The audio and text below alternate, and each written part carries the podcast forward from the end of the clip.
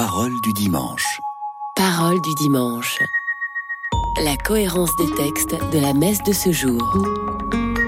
Tout de suite, la première lecture. Une émission proposée par Marie-Noël Tabu. Lecture du livre du prophète Isaïe. Le Seigneur, mon Dieu, m'a donné le langage des disciples pour que je puisse, d'une parole, soutenir celui qui est épuisé.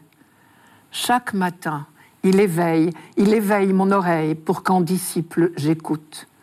Le Seigneur, mon Dieu, m'a ouvert l'oreille, et moi, je ne me suis pas révolté, je ne me suis pas dérobé. J'ai présenté mon dos à ceux qui me frappaient, et mes joues à ceux qui m'arrachaient la barbe. Je n'ai pas caché ma face devant les outrages et les crachats. Le Seigneur Dieu vient à mon secours. C'est pourquoi je ne suis pas atteint par les outrages. C'est pourquoi j'ai rendu ma face dure comme pierre. Je sais que je ne serai pas confondu.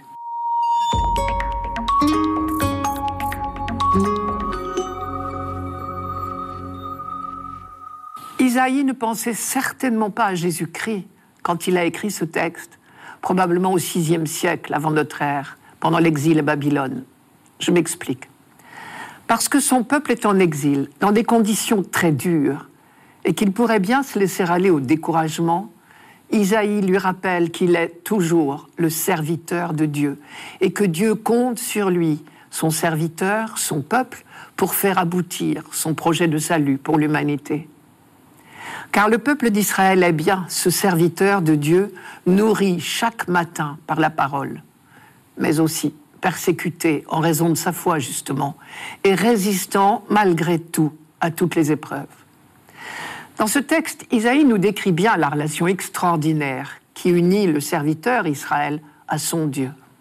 Sa principale caractéristique, c'est l'écoute de la parole de Dieu, l'oreille ouverte, comme dit Isaïe. Écouter. C'est un mot qui a un sens bien particulier dans la Bible. Cela veut dire faire confiance, on a pris l'habitude d'opposer ces deux attitudes types entre lesquelles nos vies oscillent sans cesse. Confiance à l'égard de Dieu, abandon serein à sa volonté, parce qu'on sait d'expérience que sa volonté n'est que bonne. Ou bien méfiance, soupçon porté sur les intentions de Dieu, et même révolte devant les épreuves.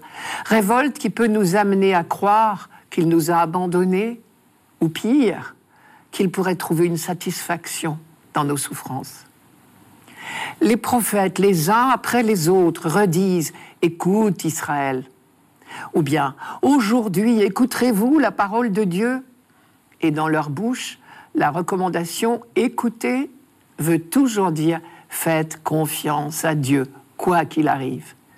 Et Saint Paul dira pourquoi parce que Dieu fait tout concourir au bien de ceux qui l'aiment, c'est-à-dire qui lui font confiance. C'est dans la lettre aux Romains, chapitre 8. De tout mal, de toute difficulté, de toute épreuve, Dieu fait surgir du bien. À toute haine, il oppose un amour plus fort encore. Dans toute persécution, il donne la force du pardon. De toute mort, il fait surgir la vie, la résurrection. C'est bien l'histoire d'une confiance réciproque. Dieu fait confiance à son serviteur. Il lui confie une mission. En retour, le serviteur accepte la mission avec confiance. Et c'est cette confiance même qui lui donne la force nécessaire pour tenir bon, jusque dans les oppositions qu'il rencontrera inévitablement. Ici, la mission est celle de témoin. Je cite, pour que je puisse soutenir celui qui est épuisé, dit le serviteur. En confiant cette mission, le Seigneur donne la force nécessaire. Il donne le langage nécessaire. Je cite encore, Le Seigneur, mon Dieu, m'a donné le langage des disciples. Et mieux, il nourrit lui-même cette confiance qui est la source de toutes les audaces au service des autres. Le Seigneur, mon Dieu, m'a ouvert l'oreille. Ce qui veut dire que l'écoute, au sens biblique, la confiance, elle-même, est don de Dieu. Tout est cadeau. La mission et aussi la force et aussi la confiance qui rendent inébranlable. C'est justement la caractéristique du croyant de tout reconnaître comme don de Dieu. Et celui qui vit dans ce don permanent de la force de Dieu, peut tout affronter. Je cite encore, je ne me suis pas révolté, je ne me suis pas dérobé. La fidélité à la mission confiée implique inévitablement la persécution. Les vrais prophètes, c'est-à-dire ceux qui parlent réellement au nom de Dieu, sont rarement appréciés de leur vivant. Concrètement, Isaïe dit à ses contemporains, Tenez bon, le Seigneur ne vous a pas abandonné, au contraire, vous êtes en mission pour lui. Alors, ne vous étonnez pas d'être maltraité. Pourquoi? Parce que le serviteur qui écoute réellement la parole de Dieu, c'est-à-dire qui la met en pratique, devient vite extrêmement dérangeant. Sa propre conversion appelle les autres à la conversion. Certains entendent l'appel à leur tour, mais d'autres le rejettent et au nom de leurs bonnes raisons persécutent le serviteur. Et chaque matin, le serviteur doit se ressourcer auprès de celui qui lui permet de tout affronter. Et là, Isaïe emploie une expression un peu curieuse en français, mais habituelle en hébreu. Je la donne. J'ai rendu ma face dure comme pierre. Elle exprime la résolution et le courage. En français, on dit quelquefois avoir le visage défait. Eh bien, ici, le serviteur affirme, vous ne me verrez pas le visage défait, rien ne m'écrasera, je tiendrai bon quoi qu'il arrive. Et ce n'est pas de l'orgueil ou de la prétention, c'est de la confiance pure, parce qu'il sait bien d'où lui vient sa force. Je disais en commençant que le prophète Isaïe parlait pour son peuple persécuté, humilié dans son exil à Babylone. Mais bien sûr, aujourd'hui, quand on relit la passion du Christ, cela saute aux yeux. Le Christ répond exactement à ce portrait du serviteur de Dieu. Écoute de la parole, confiance inaltérable et donc certitude de la victoire au sein même de la persécution. Tout cela caractérisait Jésus au moment précis où les acclamations de la foule des rameaux signaient et précipitait sa perte.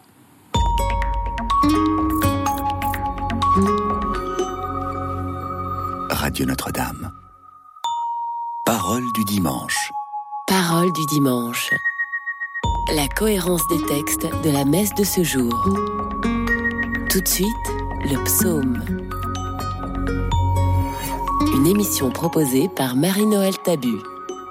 Psaume 21. Mon Dieu, mon Dieu, pourquoi m'as-tu abandonné? Tous ceux qui me voient me bafouent, ils ricanent et hochent la tête. Ils comptaient sur le Seigneur, qu'il le délivre, qu'il le sauve, puisqu'il est son ami. Oui, des chiens me cernent, une bande de vauriens m'entoure, ils me percent les mains et les pieds. Je peux compter tous mes os. Ils partagent entre eux mes habits et tirent au sort mon vêtement. Mais toi, Seigneur, ne sois pas loin. Ô ma force, viens vite à mon aide. Et tu m'as répondu, et je proclame ton nom devant mes frères. Je te loue en pleine assemblée. Vous qui le craignez, louez le Seigneur.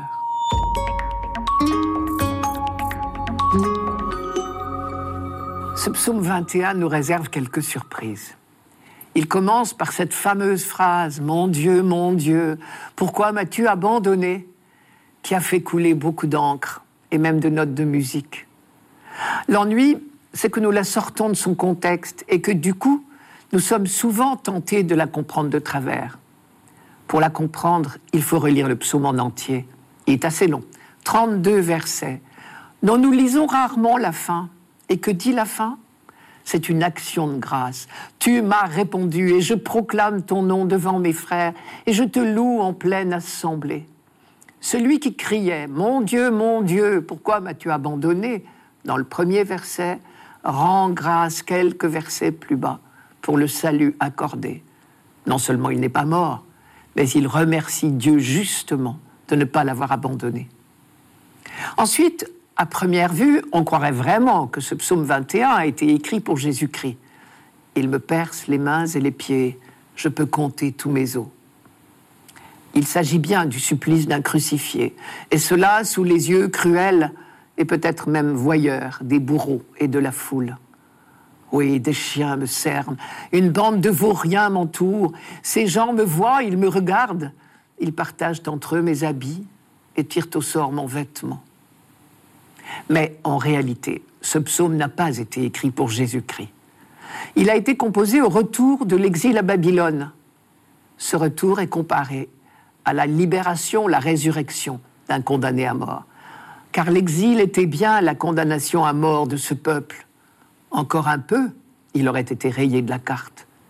Et donc, dans ce psaume 21, Israël est comparé à un condamné qui a bien failli mourir sur la croix. N'oublions pas que la croix était un supplice très courant. C'est pour cela qu'on prend l'exemple d'une crucifixion. Le condamné a subi les outrages, l'humiliation, les clous, l'abandon aux mains des bourreaux. Et puis, miraculeusement, il en a réchappé. Il n'est pas mort. Traduisez, Israël est rentré d'exil. Et désormais, il se laisse aller à sa joie. Et il l'a dit à tous, il la crie encore plus fort qu'il n'a crié sa détresse. Le récit de la crucifixion n'est donc pas au centre du psaume. Il est là pour mettre en valeur l'action de grâce de celui, Israël, qui vient d'échapper à l'horreur. Du sein de sa détresse, Israël n'a jamais cessé d'appeler au secours et il n'a pas douté un seul instant que Dieu l'écoutait. Son grand cri que nous connaissons bien, Mon Dieu, mon Dieu, pourquoi m'as-tu abandonné est bien un cri de détresse devant le silence de Dieu. Mais ce n'est ni un cri de désespoir, ni encore moins un cri de doute, bien au contraire. C'est la prière de quelqu'un qui souffre, qui ose crier sa souffrance. Au passage, nous voilà éclairés sur notre propre prière quand nous sommes dans la souffrance, quelle qu'elle soit. Nous avons le droit de crier. La Bible nous y invite. Ce psaume est donc en fait le chant du retour de l'exil. Israël rend grâce. Il se souvient de la douleur passée, de l'angoisse, du silence apparent de Dieu. Il se sentait abandonné aux mains de ses ennemis, mais il continuait à prier. Israël continuait à se rappeler l'alliance et tous les bienfaits de Dieu. Au fond, ce psaume est l'équivalent de nos ex-voto. Au milieu d'un grand danger, on a prié et on a fait un vœu du genre si j'en réchappe, j'offrirai un ex voto à tel ou tel saint. Le mot ex voto du latin veut dire justement à la suite d'un vœu. Une fois délivré, on tient sa promesse. C'est parfois sous forme d'un tableau qui rappelle le drame et la prière des proches. Notre psaume 21 ressemble exactement à cela. Il décrit bien l'horreur de l'exil, la détresse du peuple d'Israël et de Jérusalem assiégée par Nabucodonosor, le sentiment d'impuissance devant l'épreuve. Et ici, l'épreuve, c'est la haine des hommes. Il dit la prière de supplication, Mon Dieu, mon Dieu, pourquoi m'as-tu abandonné? qu'on peut traduire Pourquoi? En vue de quoi? M'as-tu abandonné à la haine de mes ennemis Et Dieu sait si le peuple d'Israël a affronté de nombreuses fois la haine des hommes. Mais ce psaume dit encore plus, tout comme nos ex-votos, l'action de grâce de celui qui reconnaît devoir à Dieu seul son salut. Tu m'as répondu, et je proclame ton nom devant mes frères. Je te loue en pleine assemblée. Vous qui le craignez, louez le Seigneur. Et les derniers versets du psaume ne sont qu'un cri de reconnaissance. Malheureusement, nous ne les chanterons pas pendant la messe de ce dimanche des rameaux, peut-être parce que nous sommes censés les connaître par cœur. Je vous les donne quand même. Les pauvres mangeront, ils seront rassasiés, ils loueront le Seigneur, ceux qui le cherchent. À vous toujours la vie et la joie. La terre se souviendra et reviendra vers le Seigneur. Chaque famille de nations se prosternera devant lui. Moi, je vis pour lui. Ma descendance le servira. On annoncera le Seigneur aux générations à venir on proclamera sa justice au peuple qui va naître. Voilà son œuvre.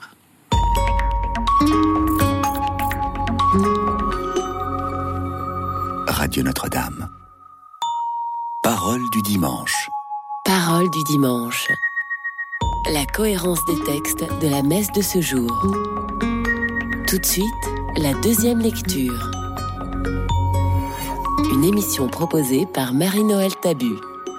Lecture de la lettre de Saint Paul apôtre aux Philippiens. Le Christ Jésus ayant la condition de Dieu, ne retint pas jalousement le rang qui l'égalait à Dieu, mais il s'est anéanti, prenant la condition de serviteur, devenant semblable aux hommes. Reconnu homme à son aspect, il s'est abaissé, devenant obéissant jusqu'à la mort et la mort de la croix. C'est pourquoi Dieu l'a exalté, il l'a doté du nom qui est au-dessus de tout nom, afin qu'au nom de Jésus, tout genou fléchisse, au ciel, sur terre et aux enfers, et que toute langue proclame Jésus-Christ est Seigneur à la gloire de Dieu le Père.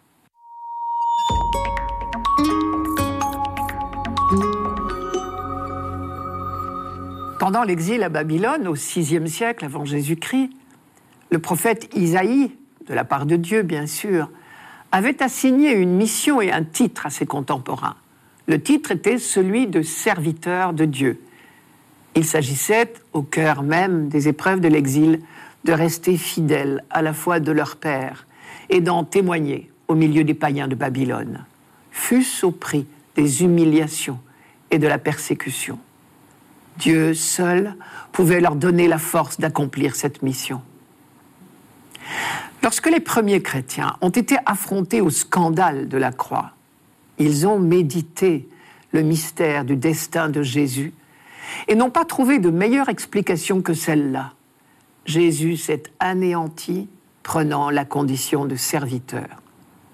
Lui aussi a bravé l'opposition, les humiliations, la persécution. Lui aussi a cherché sa force auprès de son Père parce qu'il n'a jamais cessé de lui faire confiance. Mais il était Dieu, me direz-vous. Pourquoi n'a-t-il pas recherché la gloire et les honneurs qui reviennent à Dieu? Mais justement, parce qu'il est Dieu, il veut sauver les hommes. Il agit donc en homme et seulement en homme pour montrer le chemin aux hommes. Paul dit, le Christ Jésus, ayant la condition de Dieu, ne retint pas jalousement le rang qu'il égalait à Dieu. C'est justement parce qu'il est de condition divine qu'il ne revendique rien. Il sait, lui, ce qu'est l'amour gratuit. Il sait bien que ce n'est pas bon de revendiquer.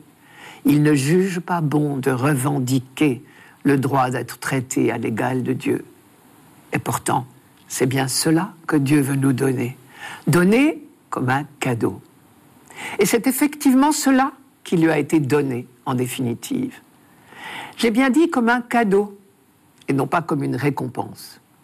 Car il me semble que l'un des pièges de ce texte est la tentation que nous avons de le lire en termes de récompense. Comme si le schéma était Jésus s'est admirablement comporté, et donc il a reçu une récompense admirable. Si j'ose parler de tentation, c'est que toute présentation du plan de Dieu en termes de calcul, de récompense, de mérite, ce que j'appelle des termes arithmétiques, est contraire à la grâce de Dieu. La grâce, comme son nom l'indique, est gratuite. Et curieusement, nous avons beaucoup de mal à raisonner en termes de gratuité. Nous sommes toujours tentés de parler de mérite. Mais si Dieu attendait que nous ayons des mérites, c'est là que nous pourrions être inquiets. La merveille de l'amour de Dieu, c'est qu'il n'attend pas nos mérites pour nous combler. C'est en tout cas ce que les hommes de la Bible ont découvert grâce à la révélation on s'expose à des contresens si on oublie que tout est don gratuit de Dieu. Pour Paul, c'est une évidence que le don de Dieu est gratuit. J'essaye de résumer la pensée de Paul. Le projet de Dieu, son dessein bienveillant, c'est de nous faire entrer dans son intimité, son bonheur, son amour parfait. Ce projet est absolument gratuit puisque c'est un projet d'amour. Ce don de Dieu, cette entrée dans sa vie divine, il nous suffit de l'accueillir avec émerveillement, tout simplement. Pas question de le mériter, c'est cadeau, si j'ose dire. Avec Dieu, tout est cadeau. Mais nous nous excluons nous-mêmes de ce don gratuit si nous adoptons une attitude de revendication. Si nous nous conduisons à l'image de la femme du Jardin d'Éden, elle prend le fruit défendu, elle s'en empare, comme un enfant chip sur un étalage. Jésus-Christ, au contraire, n'a été que accueil, ce que saint Paul appelle obéissance. Et parce qu'il n'a été que accueil du don de Dieu et non revendication, il a été comblé. Et il nous montre le chemin. Nous n'avons qu'à suivre, c'est-à-dire l'imiter. Il reçoit le nom qui est au-dessus de tout nom. C'est bien le nom de Dieu, justement. Dire de Jésus qu'il est Seigneur, c'est dire qu'il est Dieu. Dans l'Ancien Testament, le titre de Seigneur était réservé à Dieu. La génuflexion aussi d'ailleurs, afin qu'au nom de Jésus tout genou fléchisse, dit Paul. C'est une allusion à une phrase du prophète Isaïe, je vous la donne. Devant moi tout genou fléchira et toute langue prêtera serment, dit Dieu. Jésus a vécu sa vie d'homme dans l'humilité et la confiance même quand le pire est arrivé, c'est-à-dire la haine des hommes et la mort. J'ai dit confiance. Paul lui parle d'obéissance. Obéir, ob audire en latin, c'est littéralement mettre son oreille, audire, devant ob, la parole. C'est l'attitude du dialogue parfait, sans ombre. C'est la totale confiance. Si on met son oreille devant la parole, c'est parce qu'on sait que cette parole n'est qu'amour, on peut l'écouter sans crainte. Et l'hymne se termine par Toute langue proclame Jésus-Christ est Seigneur pour la gloire de Dieu le Père. La gloire, c'est la manifestation, la révélation de l'amour infini. Autrement dit, en voyant le Christ porter l'amour à son paroxysme et accepter de mourir pour nous révéler jusqu'où va l'amour de Dieu, nous pouvons dire comme le centurion du Golgotha, oui, vraiment, celui-là est le Fils de Dieu, puisque Dieu, c'est l'amour.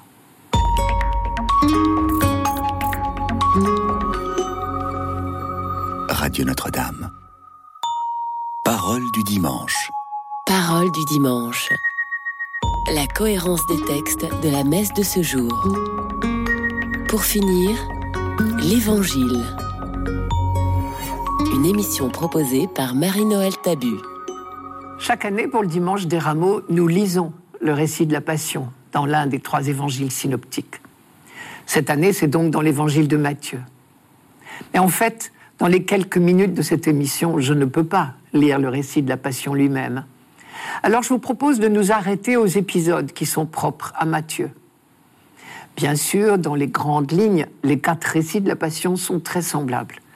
Mais si on regarde un peu plus près, on s'aperçoit que chacun des évangélistes a ses accents propres. Voici donc quelques épisodes et quelques phrases que Matthieu est seul à rapporter. Tout d'abord, on se souvient que c'est à prix d'argent que Jésus a été livré au grand prêtre juif. Matthieu est le seul à dire la somme exacte, 30 pièces d'argent. Et ce détail n'est pas anodin, car c'était le prix fixé par la loi pour l'achat d'un esclave.